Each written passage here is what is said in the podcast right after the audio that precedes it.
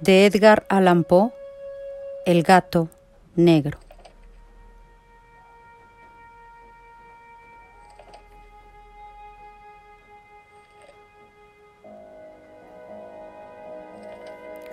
Mi propósito inmediato consiste en poner de manifiesto, simple y sucintamente, y sin comentarios, una serie de episodios domésticos.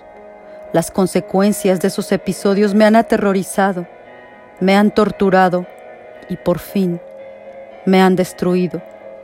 Pero no intentaré explicarlos. Si para mí han sido horribles, para otros resultarán menos espantosos que barrocos. Más adelante tal vez aparecerá alguien cuya inteligencia reduzca mis fantasmas a lugares comunes.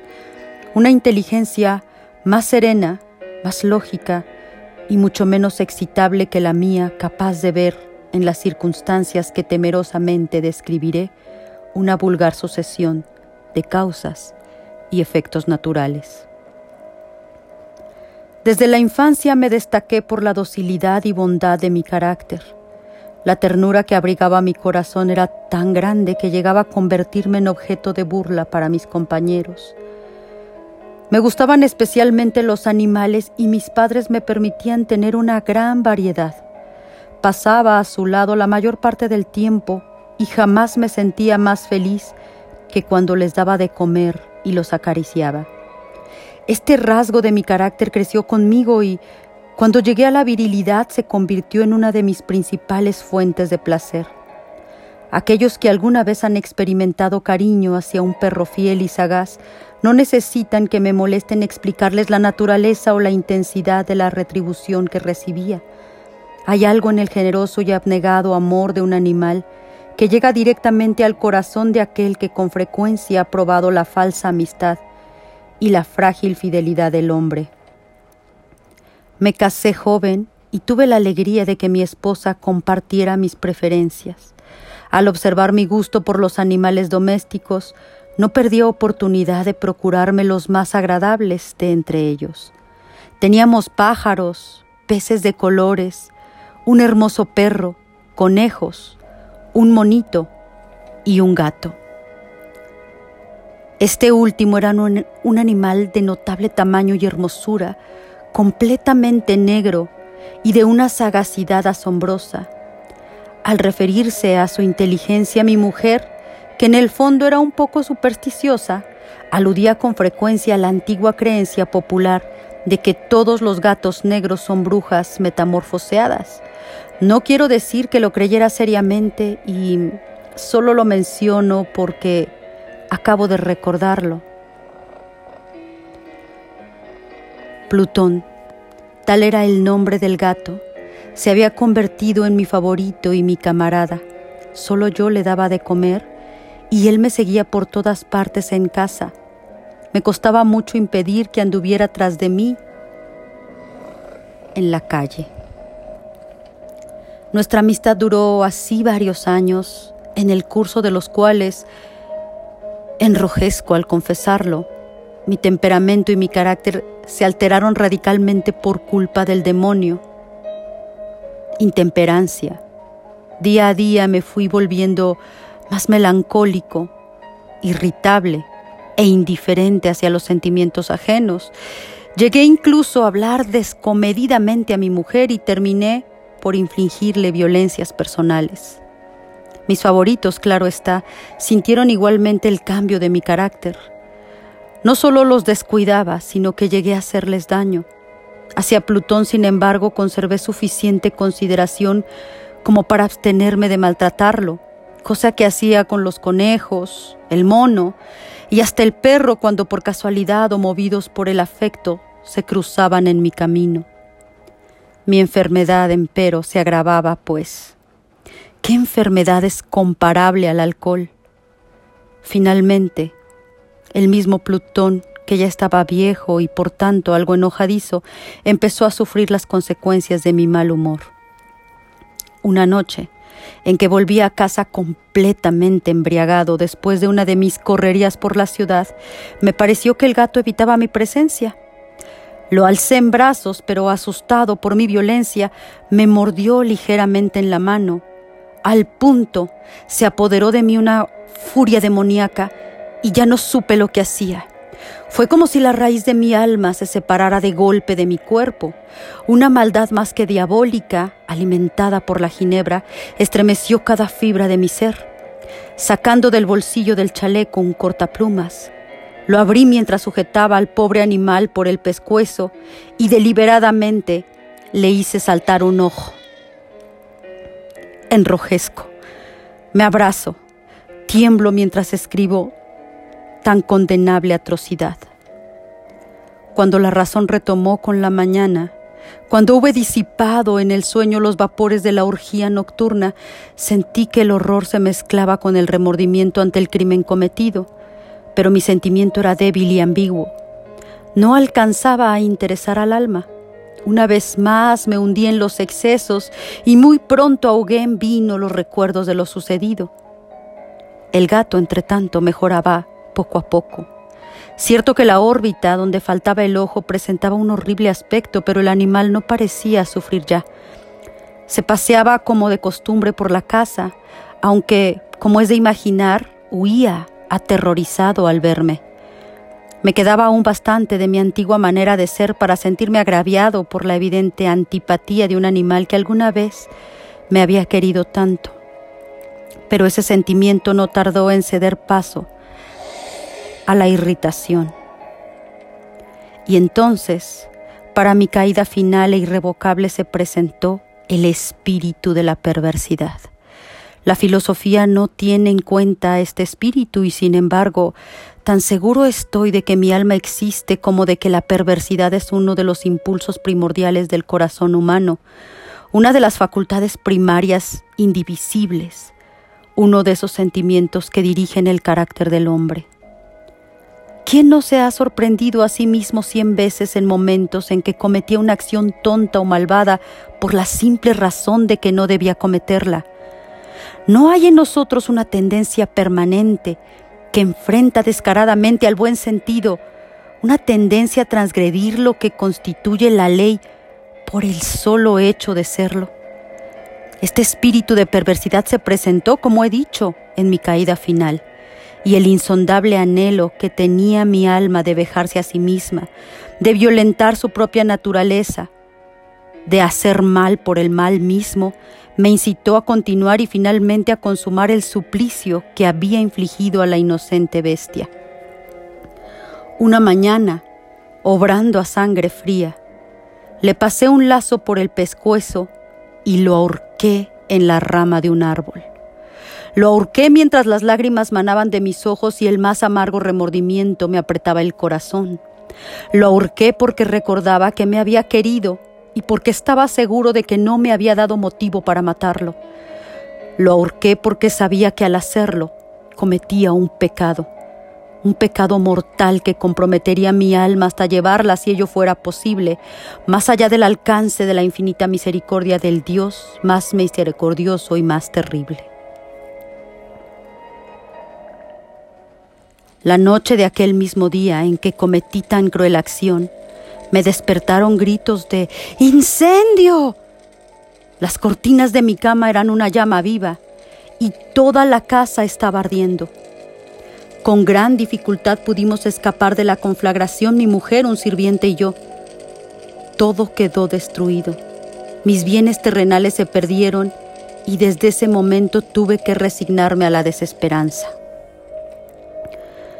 No incurriré en la debilidad de establecer una relación de causa y efecto entre el desastre y mi criminal acción, pero estoy detallando una cadena de hechos y no quiero dejar ningún eslabón incompleto. Al día siguiente del incendio acudí a visitar las ruinas. Salvo una, las paredes se habían desplomado.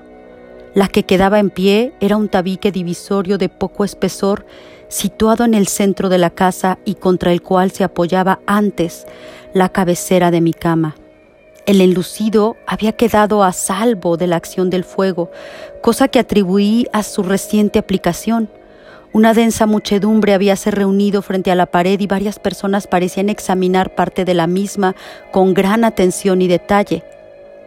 Las palabras extraño, curioso y otras similares excitaron mi curiosidad. Al aproximarme vi que en la superficie blanca, grabada como un bajo relieve, aparecía la imagen de un gigantesco gato. El contorno tenía una nitidez verdaderamente maravillosa y había una soga alrededor del pescuezo de ese animal.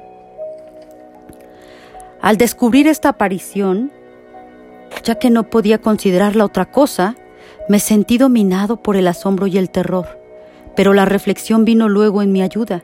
Recordé que había ahorcado al gato en un jardín contiguo a la casa. Al producirse la alarma del incendio, la multitud había invadido inmediatamente el jardín. Alguien debió de cortar la soga y tirar al gato en mi habitación por la ventana abierta. Sin duda, habían tratado de despertarme en esa forma. Probablemente la caída de los paredes comprimió a la víctima de mi crueldad contra el enlucido recién aplicado, cuya cal, junto con la acción de las llamas y el amoníaco del cadáver, produjo la imagen que yo estaba viendo. Si bien en esta forma quedó satisfecha mi razón, ya que no mi conciencia, sobre el extraño episodio, lo ocurrido impresionó profundamente mi imaginación. Durante muchos meses no pude librarme del fantasma del gato y en todo ese tiempo dominó mi espíritu un sentimiento informe que se parecía, sin serlo, al remordimiento.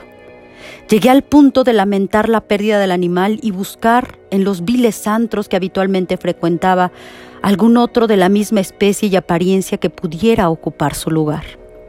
Una noche en que, borracho a medias, me hallaba en una taberna más que infame, reclamó mi atención algo negro posado sobre uno de los enormes toneles de ginebra que constituían el principal moblaje del lugar.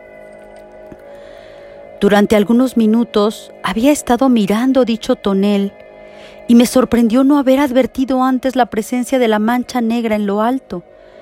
Me aproximé y lo toqué con la mano.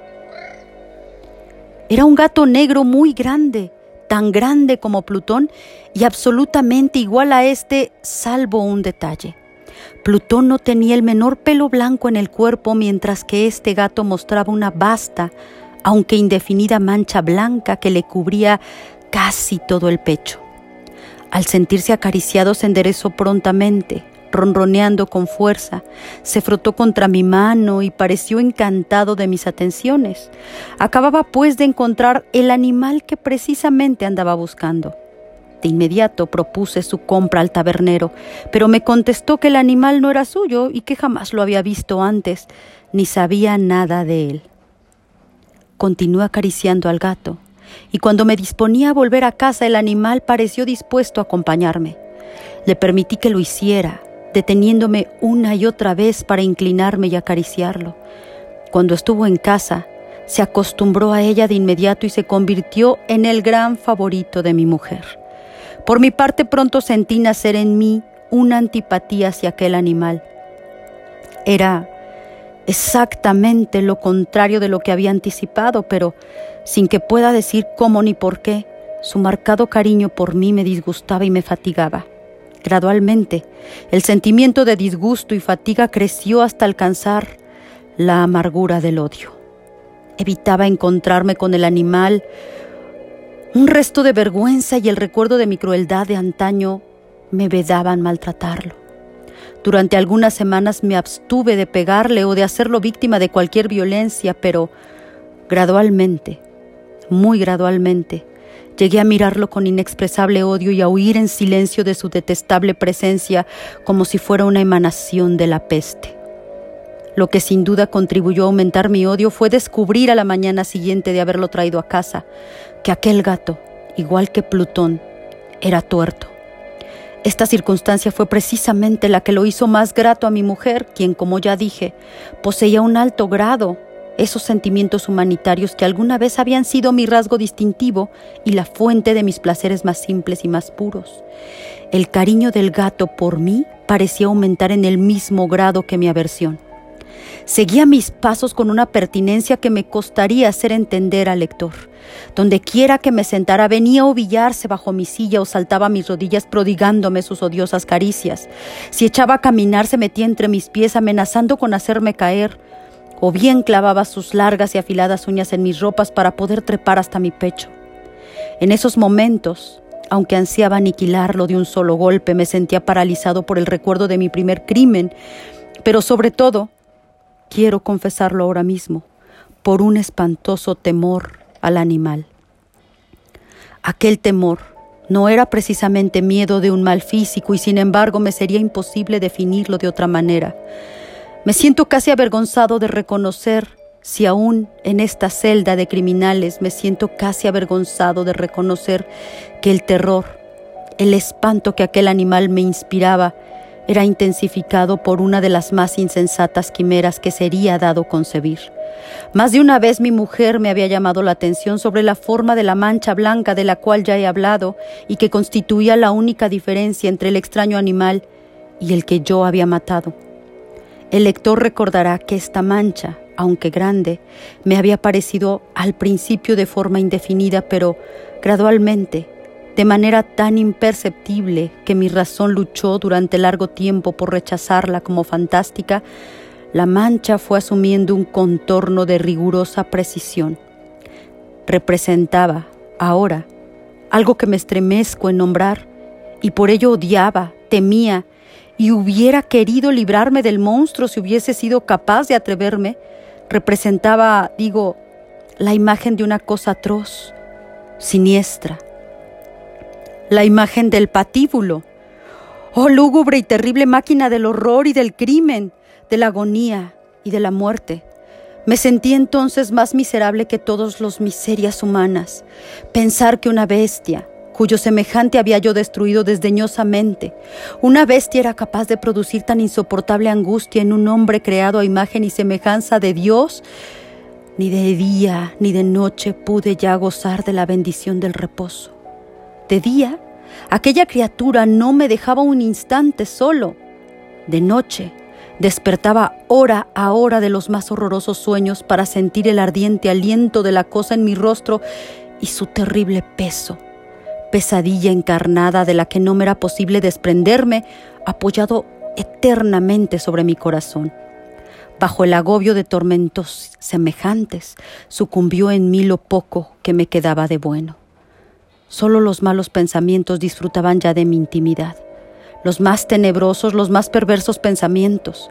La melancolía habitual de mi humor creció hasta convertirse en aborrecimiento de todo lo que me rodeaba y de la entera humanidad, y mi pobre mujer, que de nada se quejaba, llegó a ser la habitual y paciente víctima de los repentinos y frecuentes arrebatos de ciega cólera a que me abandonaba.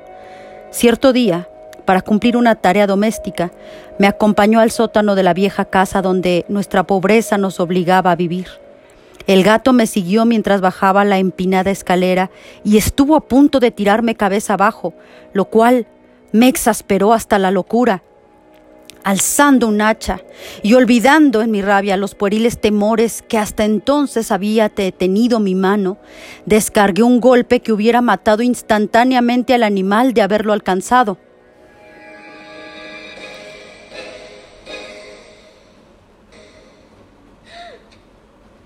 Pero la mano de mi mujer detuvo su trayectoria. Entonces, Llevado por su intervención a una rabia más que demoníaca, me zafé de su abrazo y le hundí el hacha en la cabeza. Sin un solo quejido, cayó muerta a mis pies. Cumplido este espantoso asesinato, me entregué al punto y con toda sangre fría la tarea de ocultar el cadáver. Sabía que era imposible sacarlo de casa, tanto de día como de noche, sin correr el riesgo de que algún vecino me observara. Diversos proyectos cruzaron mi mente. Por un momento pensé en descuartizar el cuerpo y quemar los pedazos. Luego se me ocurrió cavar una tumba en el piso del sótano. Pensé también si no convenía arrojar el cuerpo al pozo del patio o meterlo en un cajón como si se tratara de una mercadería común y llamar a un mozo de cordel para que lo retirara de la casa, pero al fin di con lo que me pareció la mejor la mejor decisión, emparedar el cadáver en el sótano, tal como se dice que los monjes de la Edad Media emparedaban a sus víctimas. El sótano se adaptaba bien a este propósito. Sus muros eran de material poco resistente y estaban recién revocados con un mortero ordinario que la humedad de la atmósfera no habían dejado endurecer. Además, en una de las paredes se veía la saliencia de una falsa chimenea, la cual había sido rellenada y tratada de manera semejante al resto del sótano. Sin lugar a dudas sería muy fácil sacar los ladrillos de esa parte, introducir el cadáver y tapar el agujero como antes, de manera que ninguna mirada pudiese descubrir algo sospechoso. No me equivocaba en mis cálculos. Fácilmente saqué los ladrillos con ayuda de una palanca y luego de colocar cuidadosamente el cuerpo contra la pared interna, lo mantuve en esa posición mientras aplicaba de nuevo la mampostería en su forma original. Después de procurarme argamasa, arena y cerda, preparé un enlucido que no se distinguía del anterior y revoqué cuidadosamente el nuevo enladrillado. Concluida la tarea, me sentí seguro de que todo estaba bien. La pared no mostraba la menor señal de haber sido tocada. Había barrido hasta el menor fragmento de material suelto. Miré en torno triunfante y me dije, aquí por lo menos no he trabajado en vano. Mi paso siguiente consistió en buscar a la bestia causante de tanta desgracia, pues al final me había decidido a matarla. Si en aquel momento el gato hubiera surgido ante mí, su destino habría quedado sellado, pero, por lo visto, el astuto animal, alarmado por la violencia de mi primer acceso de cólera, se cuidaba de aparecer mientras no cambiara mi humor. Imposible describir o imaginar el profundo, el maravilloso alivio que la ausencia de la detestada criatura trajo a mi pecho no se presentó aquella noche y así, por primera vez desde su llegada a la casa, pude dormir profunda y tranquilamente. Sí, pude dormir aún con el peso del crimen sobre mi alma. Pasaron el segundo y el tercer día y mi atormentador no volvía.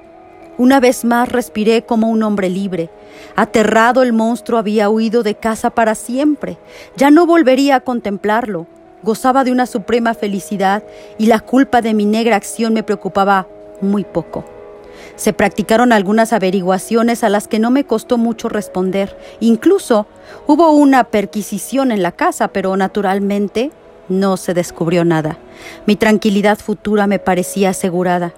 Al cuarto día del asesinato, un grupo de policías se presentó inesperadamente y procedió a una nueva y rigurosa inspección. Convencido de que mi escondrijo era impenetrable, no sentí la más leve inquietud. Los oficiales me pidieron que los acompañara en su examen. No dejaron hueco ni rincón sin revisar. Al final, por tercera o cuarta vez, bajaron al sótano. Lo seguí sin que me temblara un solo músculo. Mi corazón latía tranquilamente como el de aquel que duerme en la inocencia. Me pasé de un lado a otro del sótano. Había cruzado los brazos sobre el pecho y andaba tranquilamente de aquí para allá. Los policías estaban completamente satisfechos y se disponían a marcharse. La alegría de mi corazón era demasiado grande para reprimirla. Ardía en deseos de decirles por lo menos una palabra como prueba de triunfo y confirmar así, doblemente, mi inocencia. Caballeros, dije por fin, cuando el grupo subía la escalera, me alegro mucho de haber disipado sus sospechas. Les deseo felicidad y un poco más de cortesía. Dicho sea de paso, caballeros, esta casa está muy bien construida. En mi frenético deseo de decir alguna cosa con naturalidad, casi no me daba cuenta de lo que estaba diciendo. Ah, repito, que es una casa de excelente construcción. Estas paredes... Perdón, ¿ya se marchan ustedes? Decía, las paredes tienen una gran solidez. Y entonces, arrastrado por mis propias bravadas, golpeé fuertemente con el bastón que llevaba en la mano sobre la pared del enladrillado tras de la cual se hallaba el cadáver de la esposa de mi corazón. Que Dios me proteja y me libre de las garras del archidemonio. Apenas había cesado el eco de mis golpes cuando una voz respondió, desde dentro de la tumba. Un quejido sordo y entrecortado al comienzo, semejante al sollozar de un niño, que luego creció rápidamente hasta convertirse en un largo, agudo y continuo alarido, anormal como inhumano, un aullido, un clamor de lamentación, mitad de horror, mitad de triunfo, como solo puede haber brotado en el infierno de la garganta de los condenados en su agonía y de los demonios exultantes en la condenación. Hablar de lo que pensé en ese momento sería locura Presa de vértigo, fui tambaleándome hasta la pared opuesta.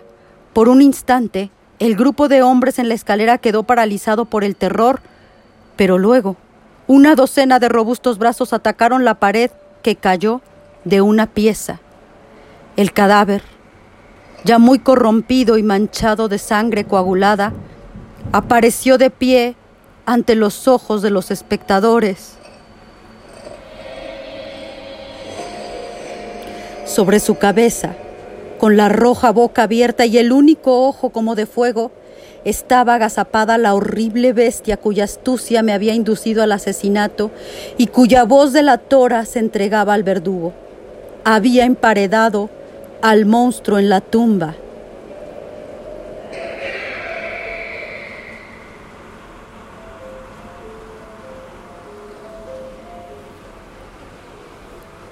¿Les gustó la historia? Una vez más, los invito a consultar al autor y otros de sus tantos cuentos en mi blog Opúsculo de Medianoche, que encontrarán en www.opusdemedianoche.blogspot.com. Y les recuerdo, soy Alma Leirda y nos encontramos en otra horrorosa historia.